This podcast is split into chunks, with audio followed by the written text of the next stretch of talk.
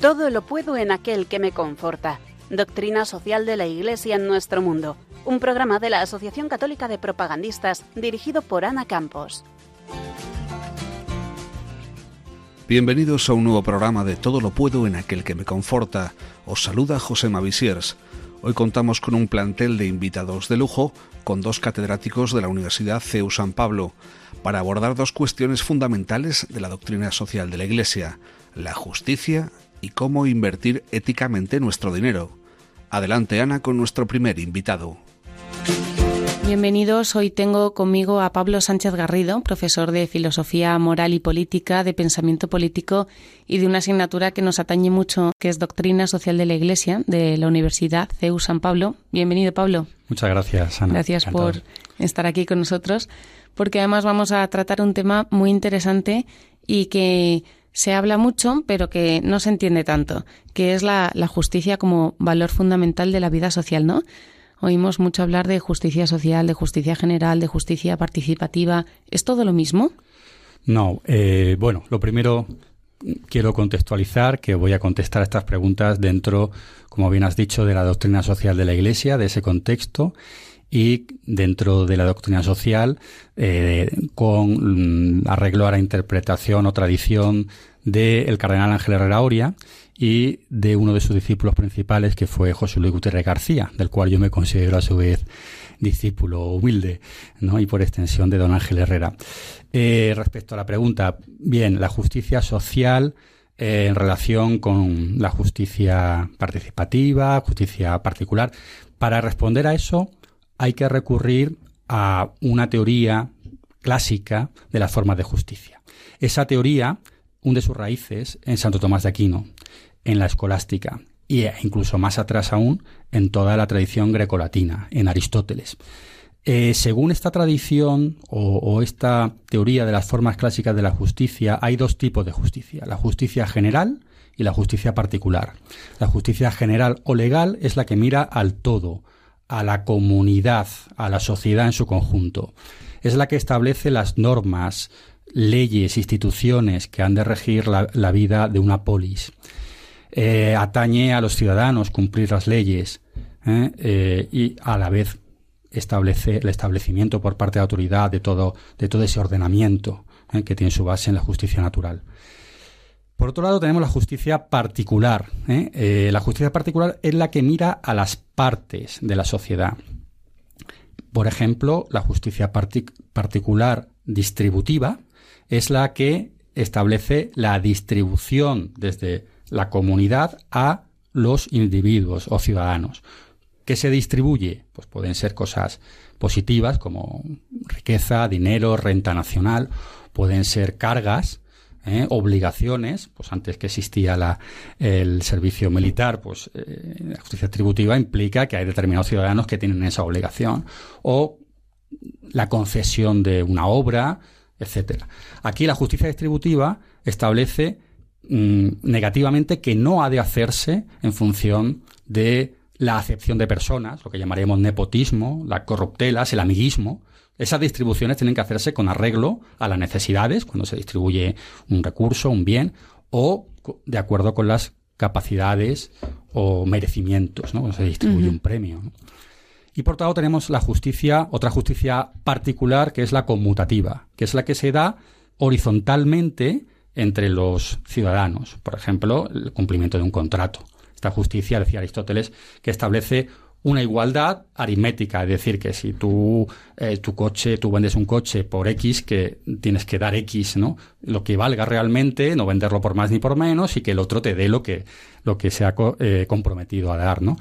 Bien, esas son las formas clásicas de la justicia, ¿no? General, eh, o legal, después la distributiva y, la conmutativa.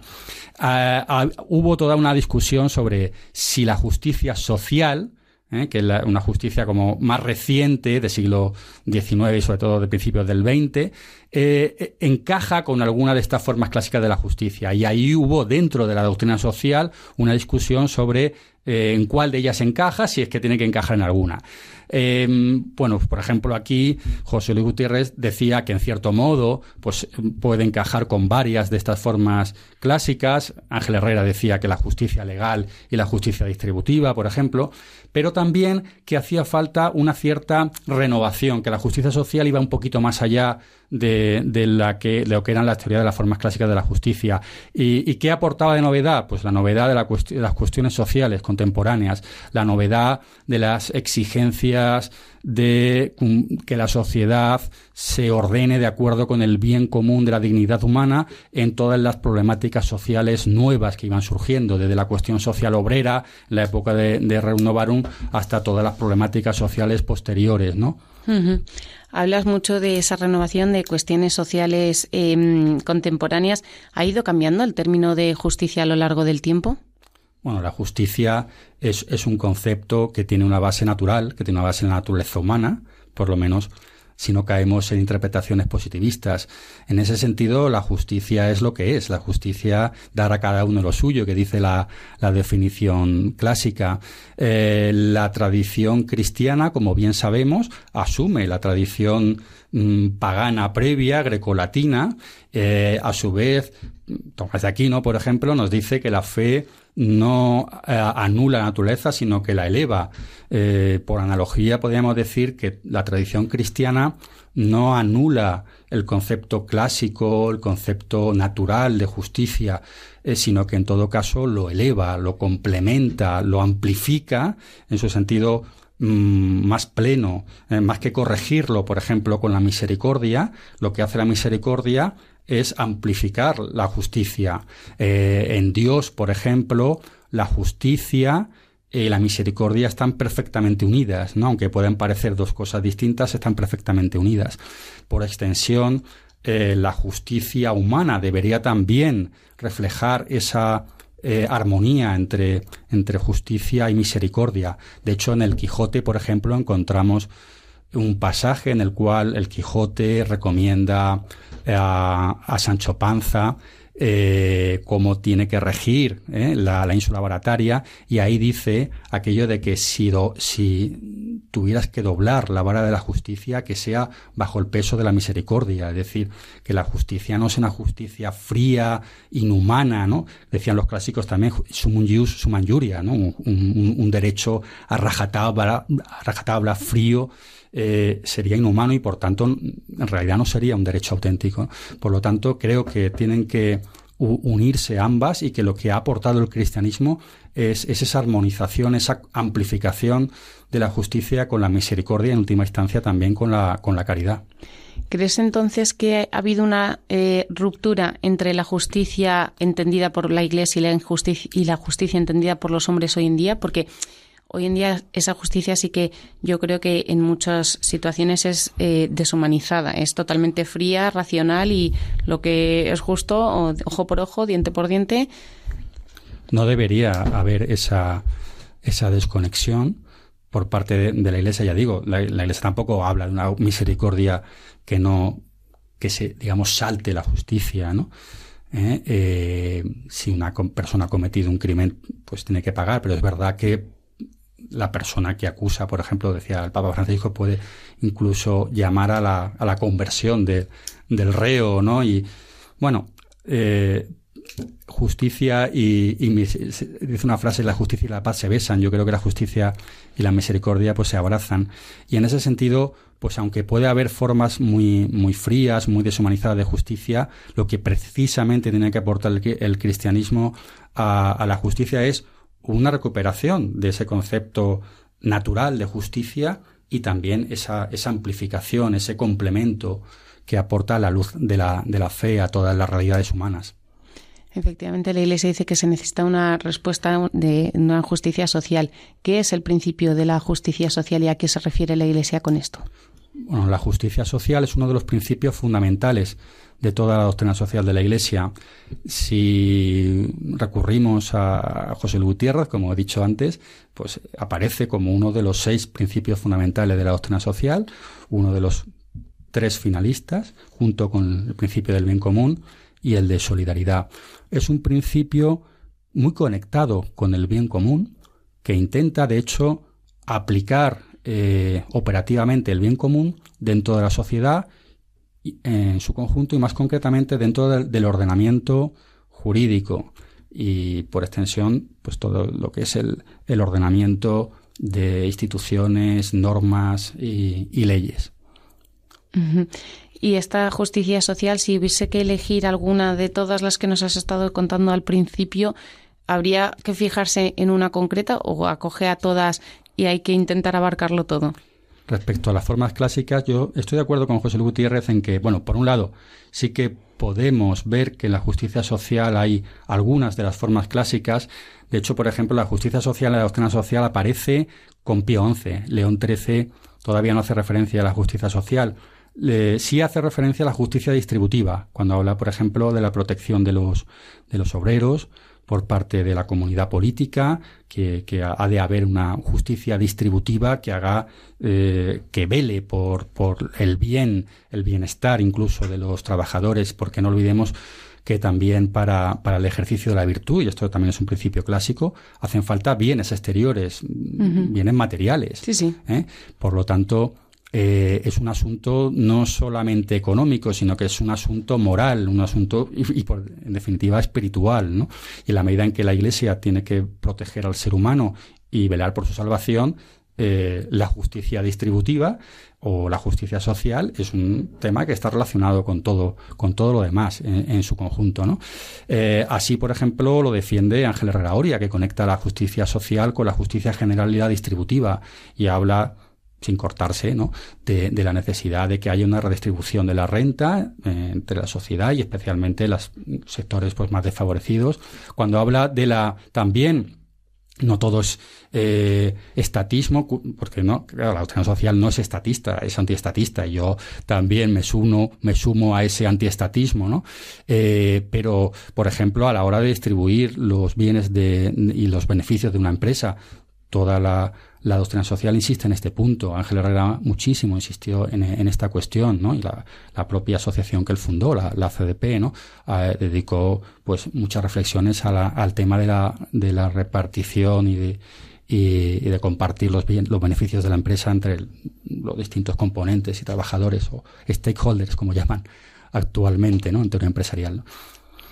Pablo, tú eh, también unes, no solo nos cuentas la parte de la historia, sino que unes en la actualidad esa justicia social al movimiento woke, ¿no? Bueno, esta es la parte negativa, vamos a ver.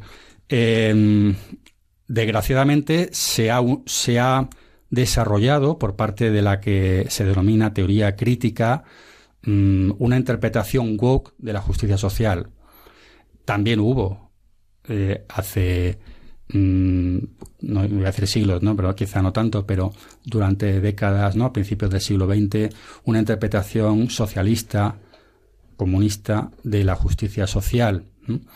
Em, esto llevó, por ejemplo, a Hayek a, a, desechar por entero la justicia social, decir que la justicia social era un principio socialista y criticar, por ejemplo, en una de sus obras, eh, que, titula El espejismo de la justicia social, criticar por entero el principio de justicia social y criticar a la doctrina social de la Iglesia por haber asumido este principio que a su juicio es un caballo de Troya del socialismo y que por lo tanto hay que rechazar por entero. Eh, a mí me parece que eso es erróneo. El principio de justicia social no pertenece a la ideología socialista. Eh, tiene una raigambre, como he dicho, en toda la tradición mm, escolástica y más eh, allá, incluso en toda la tradición grecolatina, eh, y lo que hace la doctrina social es aplicarlo correctamente a la moderna cuestión social. Es cierto que hay ideologías que exacerban este principio, lo llevan a, una aplicación exagerada, estatista, mm, en un distributismo exagerado, eh, que, que, es rechazable. ¿no? En ese sentido podría estar de acuerdo con Hayek, pero no, por principio, ¿no? un rechazo de raíz. ¿no?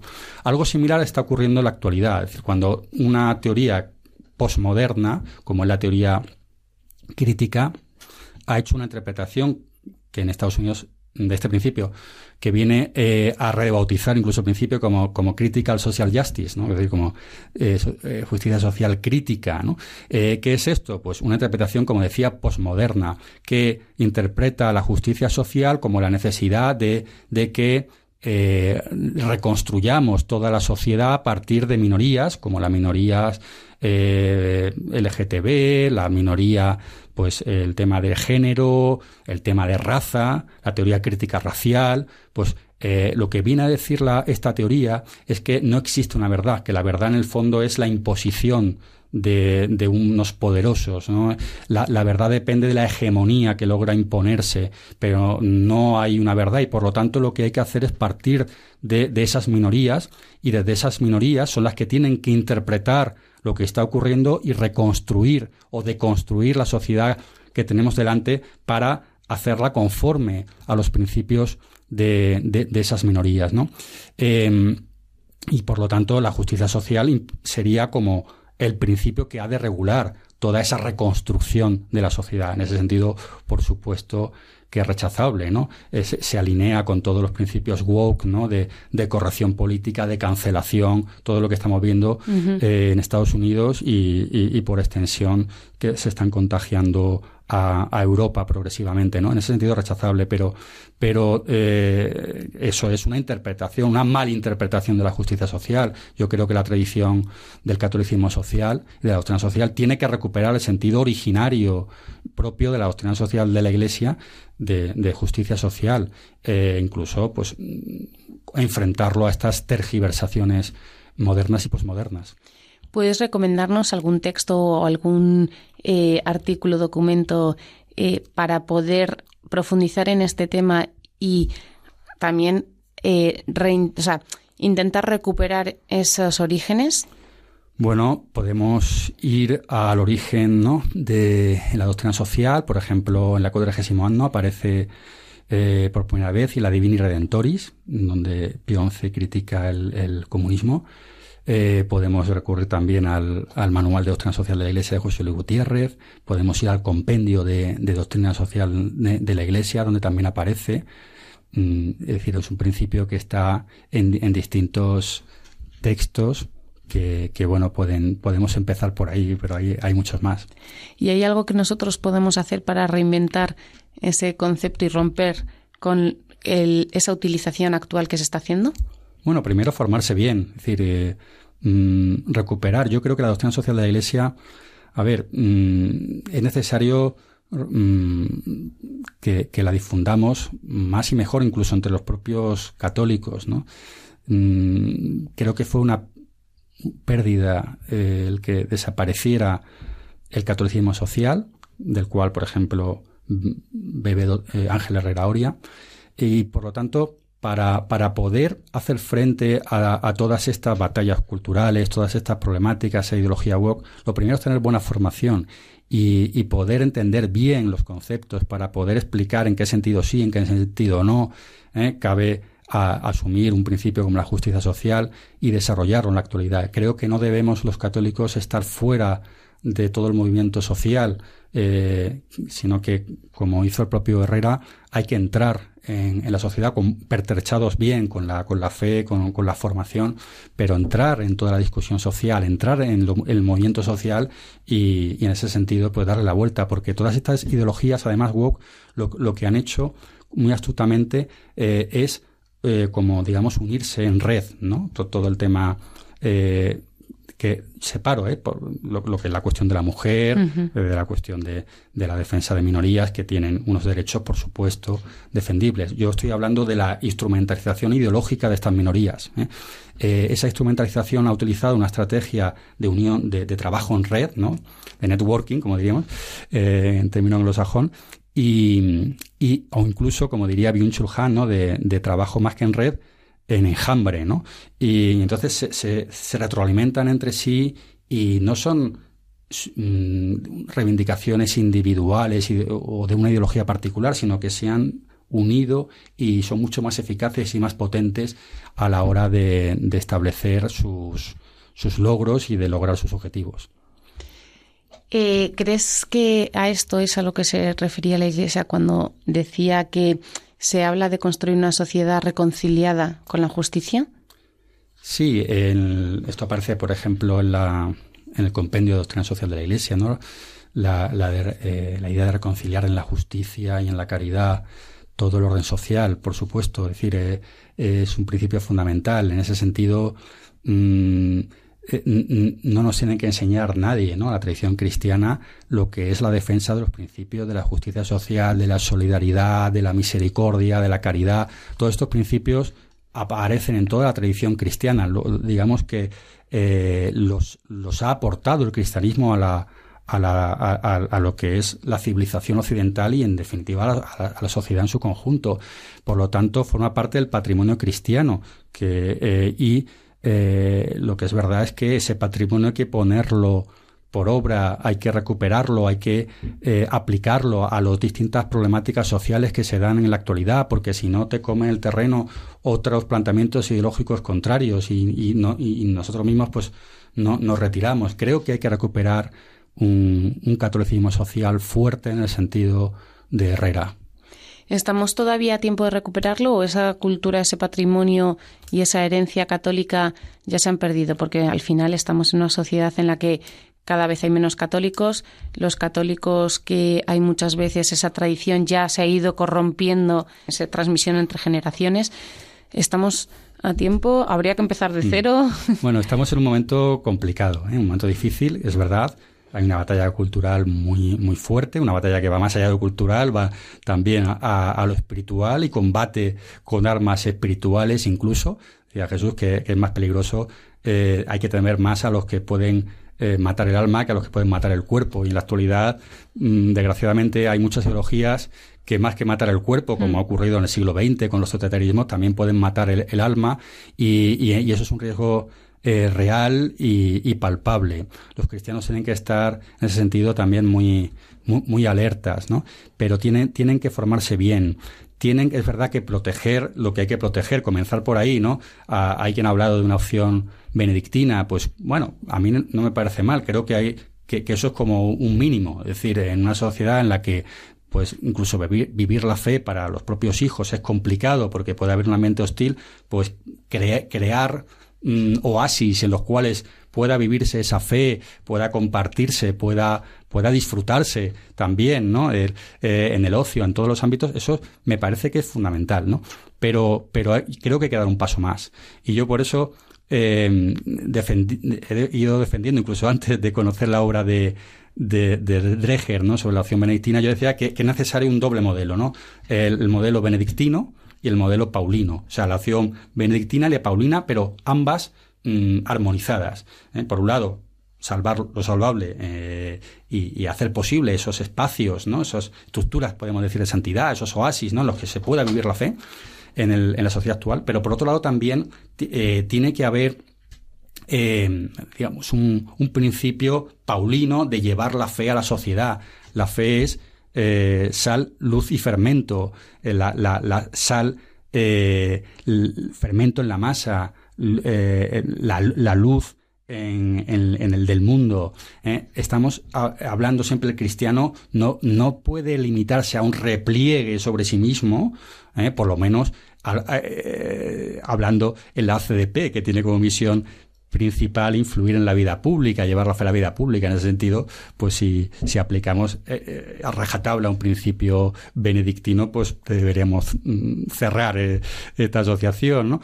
Pero creo que todo católico, sea desde un ama de casa o amo de casa hasta un político, un empresario, cualquier cristiano tiene una función también, una misión paulina de llevar la fe a los gentiles, de iluminar con su fe eh, el mundo, el que le rodea, pero también intentar ir más allá. ¿no? Estamos en, una época además de, redes sociales en las que una persona con un micro puede influir en millones de personas, tener más influencia que un periódico, que una cadena de televisión, personas anónimas inicialmente, pues eh, también aprovechemos esas oportunidades.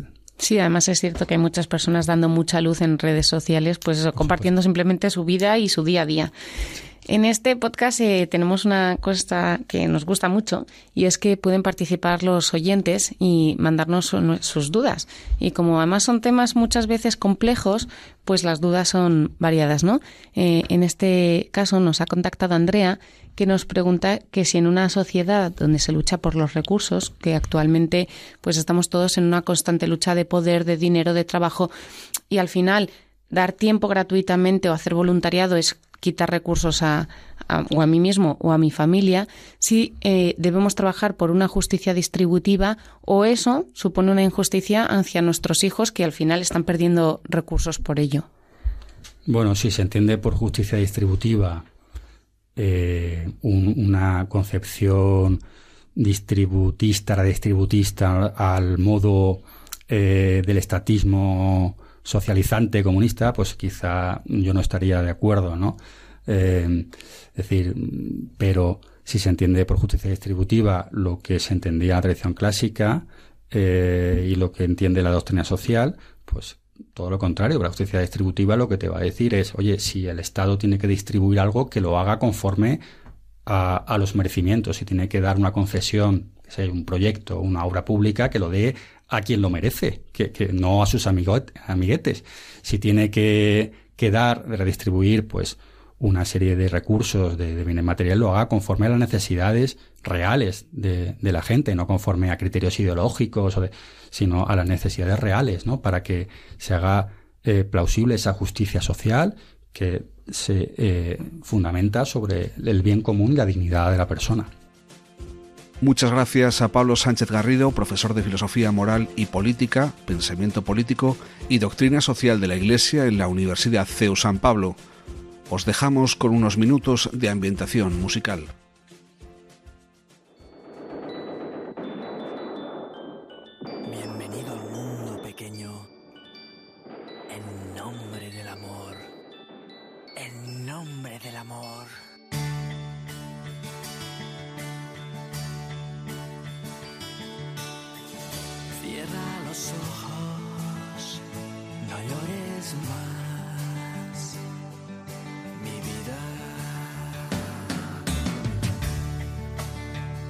Cierra los ojos, duérmete ya,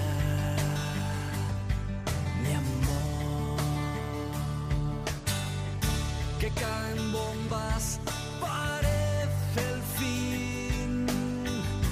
Fuego y odio sobre ti. Puede ser que tal vez.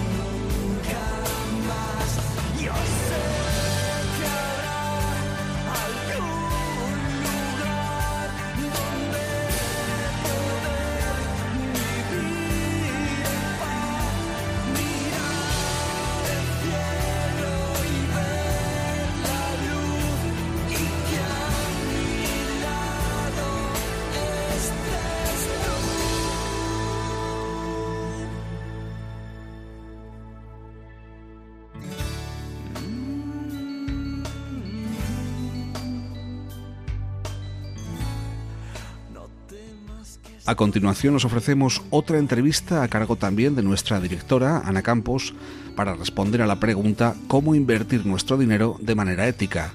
Adelante, Ana. ¿Puedo invertir o especular si soy católico?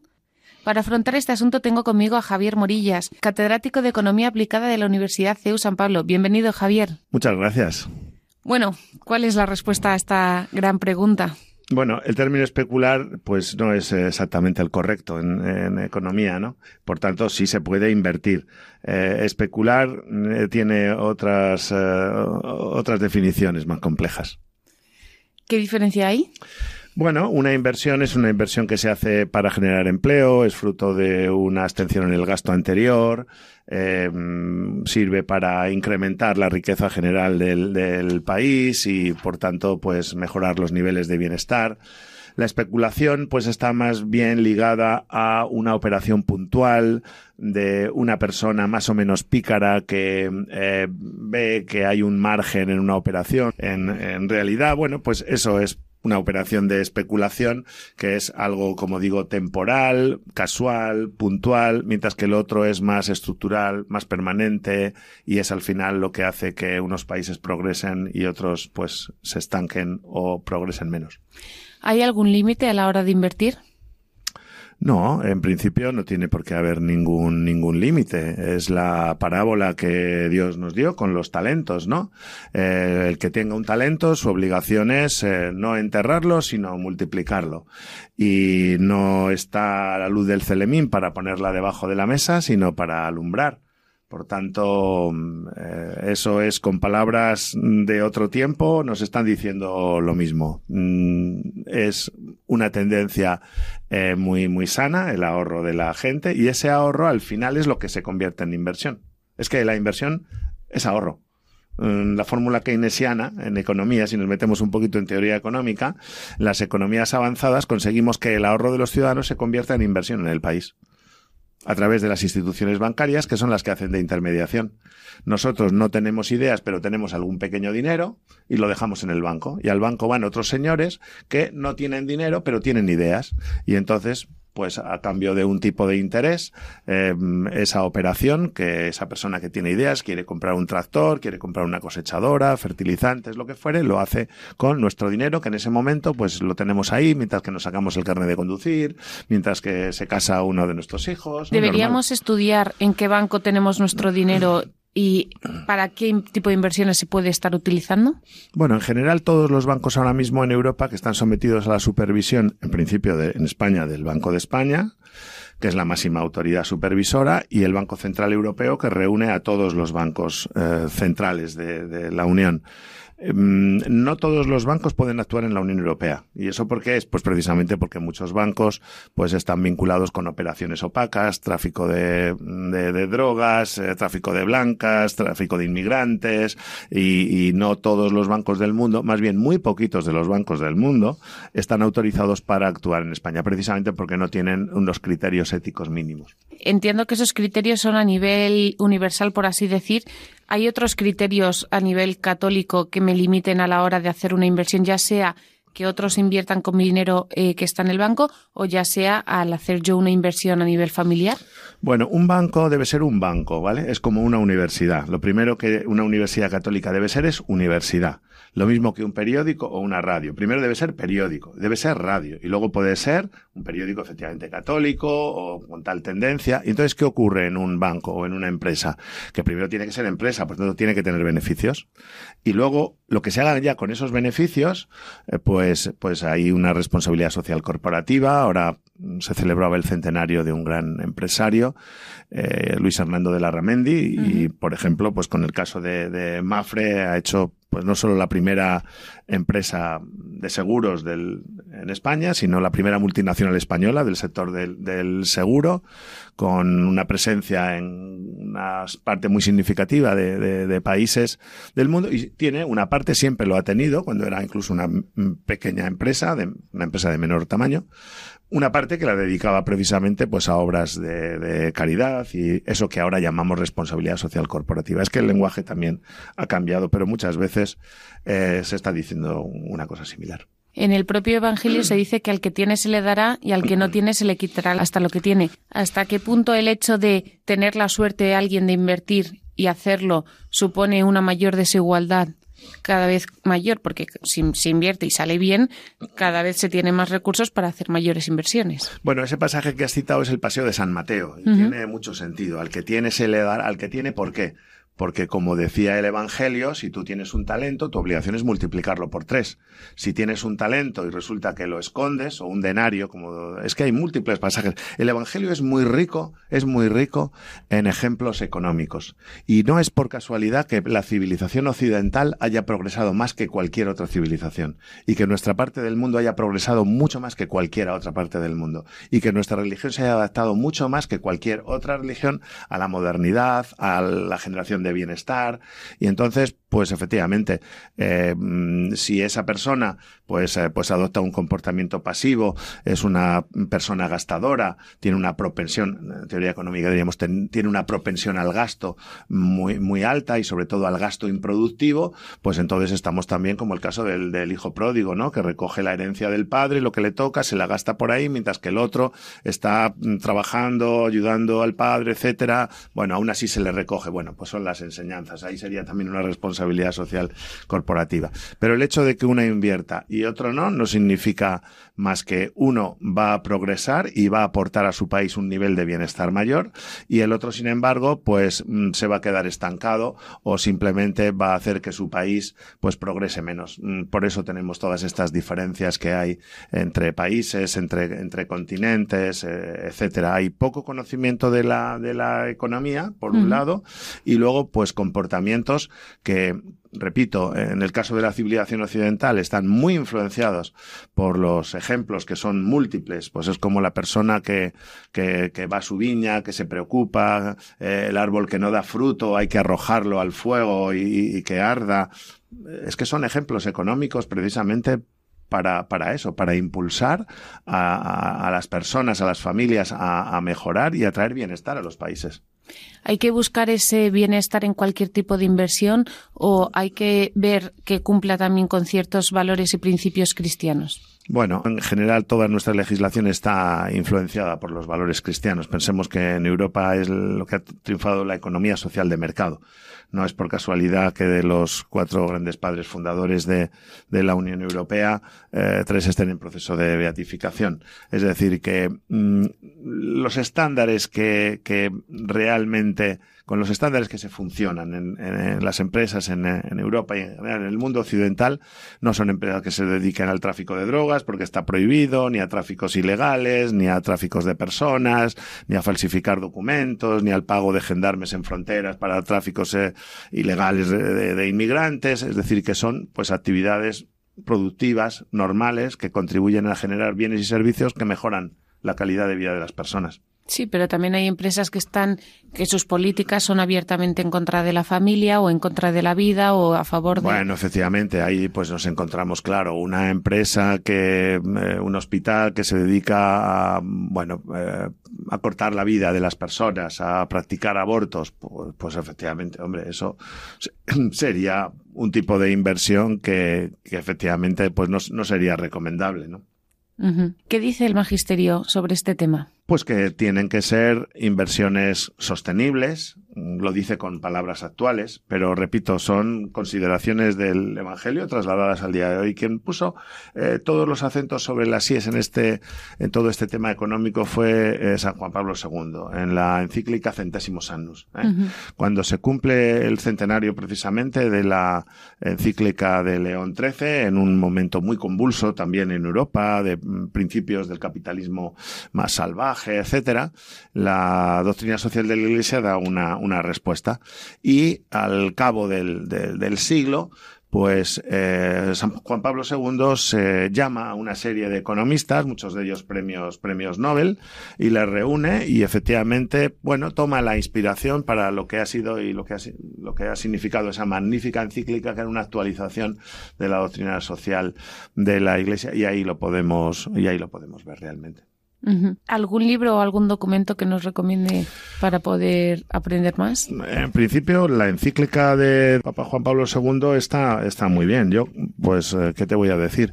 Eh, la Escuela de Salamanca, realmente tenemos toda una, una escuela de, de autores que además, pues, pues nacen en, en, nuestro, en nuestro país durante el siglo XVI y durante el siglo eh, XVII, no solo en Salamanca, aunque se llama Escuela de Salamanca, también en, la antigua Complutum, que hoy es la Universidad de Alcalá de Henares, etcétera, ¿no?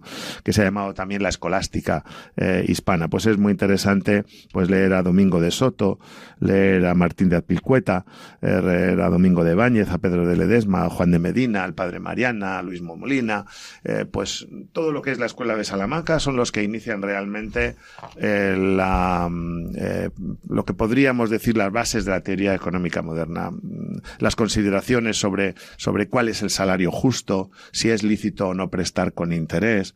Pensemos que en España surge la primera caja de ahorros conocida del país que se crea hacia 1500 hacia el perdón el año 500 587 eh, por el obispo Fidelio el obispo Masona en, en, lo que es Emérita Augusta lo que es em, actualmente Mérida no y es la primera caja de ahorros eh, que mm, surge precisamente pues para ayudar a las familias, cuyos beneficios van a ser reinvertidos lo que era la filosofía tradicional de las cajas de ahorros y montes de piedad, como cuando el padre Piquer la crea la Caja de Ahorros de Madrid en el año 1704, ¿no? Realmente se hubiera escandalizado, claro, si, si ve que 300 años después, pues alguien de, de esta Caja de Ahorros eh, de Madrid va a comprar un banco a Florida o hace las cosas tan extravagantes que se hicieron y que llevaron a la ruina de las cajas. Pero así nacieron también las cajas de esos esfuerzos de muchos párrocos, localidades modestas eh, o de obispos y, y, y ayudaron efectivamente pues a los pequeños negocios, en las pequeñas actividades agrícolas, a montar pequeñas empresas, pymes, eh, a ayudar a la compra de la, de la vivienda. Era la filosofía de, la, de las cajas. Han contribuido enormemente al desarrollo económico de España y de Europa también. Cita la Centésimos Anus, efectivamente Juan Pablo II, en esa encíclica habla también de que no es malo el deseo de vivir mejor, pero que sí que hay un problema cuando está orientado a tener y no a ser. ¿Se está perdiendo esa búsqueda?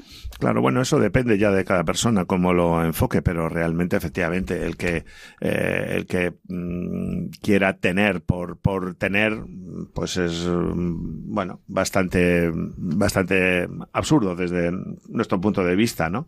Efectivamente, tú puedes tener para mejorar eh, para mejorar a tu familia, para mejorar tu país, para mejorar eh, el mundo, para invertir, para hacer una innovación, para tener un departamento de investigación si es una empresa del sector químico del sector farmacéutico que pueda eh, salvar vidas o si es una empresa de cualquier tipo, una empresa editorial para publicar textos que, que ayuden a la gente a mejorar, o puede ser pues una empresa eh, que, que, una startup que actúe en las redes sociales para, para difundir buenos criterios. Por tanto, va a depender ahí de efectivamente el sesgo que, que se le dé, ¿no? Efectivamente. Tenemos una duda de, de, los oyentes. Fernando nos pregunta si hay alguien que tiene la suerte de poder permitirse un segundo inmueble como inversión, si efectivamente está dando esa oportunidad a otra persona de vivir en alquiler o al final está cargando al inquilino perdiendo la oportunidad de, de pagar una vivienda que el día de mañana sea suya. Pues que no se preocupe, que no se preocupe Fernando. No, esa persona lo que está haciendo es una abstinencia en su gasto, porque se lo podría gastar en bebidas o en tabaco, no, sin embargo está ahorrando o en un viaje maravilloso para comprar una segunda vivienda. Una segunda vivienda va a permitir que otra persona que no tiene esa capacidad de ahorro o que no tiene esa fuerza de voluntad pueda en un determinado momento disponer de un alquiler. Y es por eso por lo que, entre otras cosas, en España tenemos pues un 80% de las viviendas son en propiedad para los españoles, porque se ha creado un buen hábito que viene de unas buenas costumbres y viene, como dice nuestro Código Civil, de ese eh, padre de familia con una diligencia eh, importante en el manejo de sus asuntos internos, ¿no? Bueno, pues, eh, pues ese código civil, que es en ese sentido muy sabio, esa diligencia media que se le, que se le atribuye al, al honrado padre de familia, pues puede comprar esa segunda vivienda para cuando su hija se case o para cuando él tenga eh, una pensión que sea reducida porque no haya podido cotizar, pues complemente rentas al final de su vida o simplemente para poder ir a una residencia porque vende esa vivienda en los últimos 10 años. De modo que, no, el ahorro es lo, es lo importante porque el ahorro es la inversión. Por tanto, no hay que verla como malo. Yo lo que veo es que hay un gran déficit de conocimiento económico en la, en la sociedad española. Hay preguntas que resultan realmente pintorescas. Es decir, que estas preguntas en otros países pues no se, no se harían porque el conocimiento de la economía y de la teoría económica em, eh, está muy difundido entre los ciudadanos y entre nosotros pues mm, parece mentira. Pero bueno, hay carreras muy significativas y estoy pensando en, en periodismo que luego van a tener una gran influencia y yo siempre he dicho que el déficit de conocimiento económico que tienen los periodistas es muy grande. ¿Qué ocurre? Que eso se traslada luego a los medios. Y entonces el infantilismo que vemos en los medios, el infantilismo que vemos, la superficialidad, en muchas tertulias, pues adolece de, adolece de ese realismo, ¿eh? adolece de una falta de realismo de, pues, desconocer lo que es la oeconomía, porque la Economía viene de un término, el término antiguo, el griego, es o economía, que es la administración de la casa. Simplemente eso, la administración de la casa. Fíjate qué bonito. ¿eh? Con lo cual, ¿qué ocurre? Que aquella persona que hace una mejor administración de su casa va a conseguir, efectivamente, y en la antigüedad esto estaba asociado a la casa agraria y tenía su sentido. Entonces, el que mejor administraba es su casa agraria y va a conseguir un mejor nivel de bienestar para su familia, para su pueblo, para su comarca, para su reino, para su eh, entorno en, en, general. Por tanto, todos los que practican esa o economía a nivel individual van a conseguir extender ¿eh? esa buena administración de la casa a la buena administración del Estado. Fíjate lo mucho que necesitamos ahora buenos administradores del Estado. Totalmente. Y de la ¿Eh? casa y de la casa. Y de la casa también, y de la casa también. Por eso hay que reflexionar con muchos de, de los mensajes ¿eh? que, que, están en la base de nuestra civilización occidental, como digo, y que no encontramos en otras. ¿eh? Esto no lo encontramos eh, en, otras, en otras religiones. Efectivamente, Javier, tenemos muy poco conocimiento de, de economía, muy a mi pesar, me incluyo en ese, en ese grupo alguna recomendación o algún sitio por el que empezar a aprender o en el que empezar a cuidar de esa parte económica y empezar a saber administrar mejor nuestros recursos? A ver, ¿me dejas que haga propaganda? Sí, por supuesto. Tengo un, un folleto que, que, editamos porque decía Keynes que bien está el escribir grandes tratados, grandes libros, pero que al final eh, la difusión de los folletos es lo que más llega a la gente. ¿eh? Entonces, este folleto yo lo titulé, fíjate, Naturaleza y causas de la pobreza de las naciones. Los 10 determinantes actuales del desarrollo económico. ¿Cuáles son esos factores que llevan a mejorar pues muchas de las cosas que nos preocupan? Esas situaciones de, de pobreza en el mundo, esas situaciones de hambre, esas situaciones de desigualdad, ¿qué es lo que ocurre? Bueno, pues ahí influye la corrupción, ahí influye el abandono de eh, la actividad agraria. Lamentablemente en muchos países del mundo no se siembra, no se cultiva. La gente se lleva se deja llevar por lo que en economía llamamos efecto demostración efecto imitación y a través de las antenas parabólicas y de las series de televisión y de las películas eh, ven eh, que en los países eh, occidentales pues se utilizan bienes superiores a los que normalmente utilizan, su imaginación queda estimulada y su propensión al consumo se eleva con lo cual no hay ahorro, con lo cual no hay inversión. Abandonan la agricultura porque lamentablemente en nuestros países la agricultura no aparece en los medios, a pesar de que lo consideramos un sector estratégico. Totalmente. Y parece que eso es una actividad menor. No, no, no, perdona. La actividad agraria es una actividad que en la Unión Europea está regida, es una, por cierto, un sector muy intervenido, el único intervenido. Eh, estamos en un marco de economía de mercado, pero si examinamos lo que es la política agraria común, realmente la intervención es total en, en, los, en los mercados. Ahora hemos visto que excesiva, ya se ha llegado un hmm. momento, porque se ha abandonado tierras en cultivo y en nada que ha habido un conflicto en Ucrania ya tenemos que importar aceite de girasol cuando nosotros podíamos eh, autoabastecernos y exportar. Eh, lo mismo con el, el, trigo o el maíz en que menor, en que en menor medida, etcétera, ¿no? Bien, es un sector muy regulado. Esto tiene que ser mm, elemento de reflexión para todos los gobiernos del mundo. Y yo sería partidario de aquellos países que tienen un nivel alto de corrupción, que no dan importancia, por ejemplo, a la actividad agraria, que realizan actividades con las niñas, pues de ablaciones de clítoris o de eh, que mantienen eh, actividades relacionadas con la poligamia, con el repudio de la mujer Mm, reducir la ayuda al desarrollo en estos, a esos dirigentes. Porque realmente lo que estamos haciendo es prolongar la pobreza en esos países. Y entonces son unos dirigentes que para ellos, pues la pobreza y la corrupción es una forma de mantenerse en el poder. Y además cada inmigrante que sale, ellos lo alientan, porque para ellos un inmigrante, un emigrante más es un problema menos. Y además le va a traer divisas porque esa persona va a ir a Europa y va a enviar todos los meses 100 euros, 200 euros. Eh, por tanto, hay que mm, ser muy realista en el tratamiento de todas estas cuestiones. Totalmente. ¿Algún tip para ahorrar? Para ahorrar. Bueno, hay que disciplinarse. Em, todo, toda persona, em, yo con los estudiantes siempre les digo, bueno, de la paga de vuestros padres, pues lo podemos comparar con, con el ahorro de, de, la familia o con el ahorro en el país, ¿vale? Entonces, los ingresos que tiene un país, ¿qué es? Es el Producto Interior Bruto, lo que sus ciudadanos son capaces de producir durante un año. En vuestro caso, ¿qué equivale? Equivale a la paga, ¿vale? Si a vosotros vuestro padre os dan una paga determinada y resulta que, que sois capaces de ahorrar un 20, un 50%, imagínate, ¿vale? y al cabo de un periodo, pues hasta compráis una, vamos a suponer, una acción de Repsol. Y por esa acción de Repsol os van a estar dando todos los años 100 euros o 50 euros. Bueno, ya estáis generando ¿eh? una, una actividad y estáis también eh, pues mm, educándoos también en ese sentido. Ya no digo si decís, ah, pues mira, con la paga voy a coger y a ver si me compro una plaza de garaje. Y esa plaza de garaje la voy a alquilar. Y dentro de siete años, cuando me case, pues venderé la plaza de garaje y me podré comprar un piso o me ayudará a pagar la hipoteca de un piso. Bueno, esos hábitos de ahorro muchas veces no son, no son instintivos, no son genéticos. ¿eh? Aunque en los países la propensión al ahorro, la propensión al gasto, nosotros hicimos un trabajo en la universidad precisamente con respecto a los inmigrantes y el trabajo en, los hogares, en los servicios a los hogares, de empleados domésticos, etcétera. Y, cuáles de esos, mm, de esas nacionalidades tenían una tasa de ahorro mayor. ¿Vale? Porque no es lo mismo la tasa de ahorro que pueda tener un ciudadano polaco o ucraniano o rumano que un marroquí, que un ecuatoriano.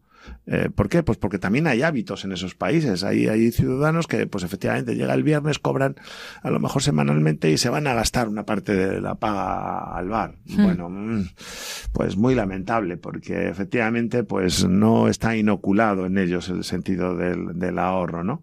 Las eh, cajas de ahorro, valga la redundancia, durante mucho tiempo hacían mucha propaganda de que cuando un niño nacía, pues que le, los padres le, le abrieran una, una, cartilla de ahorro. Sí. Y entonces, pues, en vez de regalos que muchas veces son superfluos cuando llega, pues, el bautizo, la comunión del niño, los cumpleaños, los aguinaldos, pues, meterle una pequeña cantidad de dinero. ¿eh? por parte de los abuelos, por parte de los padres, o incluso de los amigos.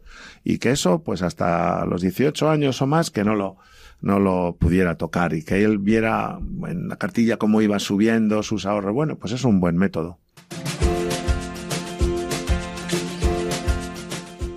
Muchas gracias a Javier Morillas por una entrevista llena de interesantes consejos. Agradecemos asimismo a la Asociación Católica de Propagandistas la oportunidad de hacer este programa y gracias una vez más a todos los que nos habéis acompañado al otro lado de la radio. Os animo a seguir en sintonía con Radio María. Hasta el próximo programa. Todo lo puedo en aquel que me conforta. Doctrina social de la Iglesia en nuestro mundo. Un programa de la Asociación Católica de Propagandistas dirigido por Ana Campos.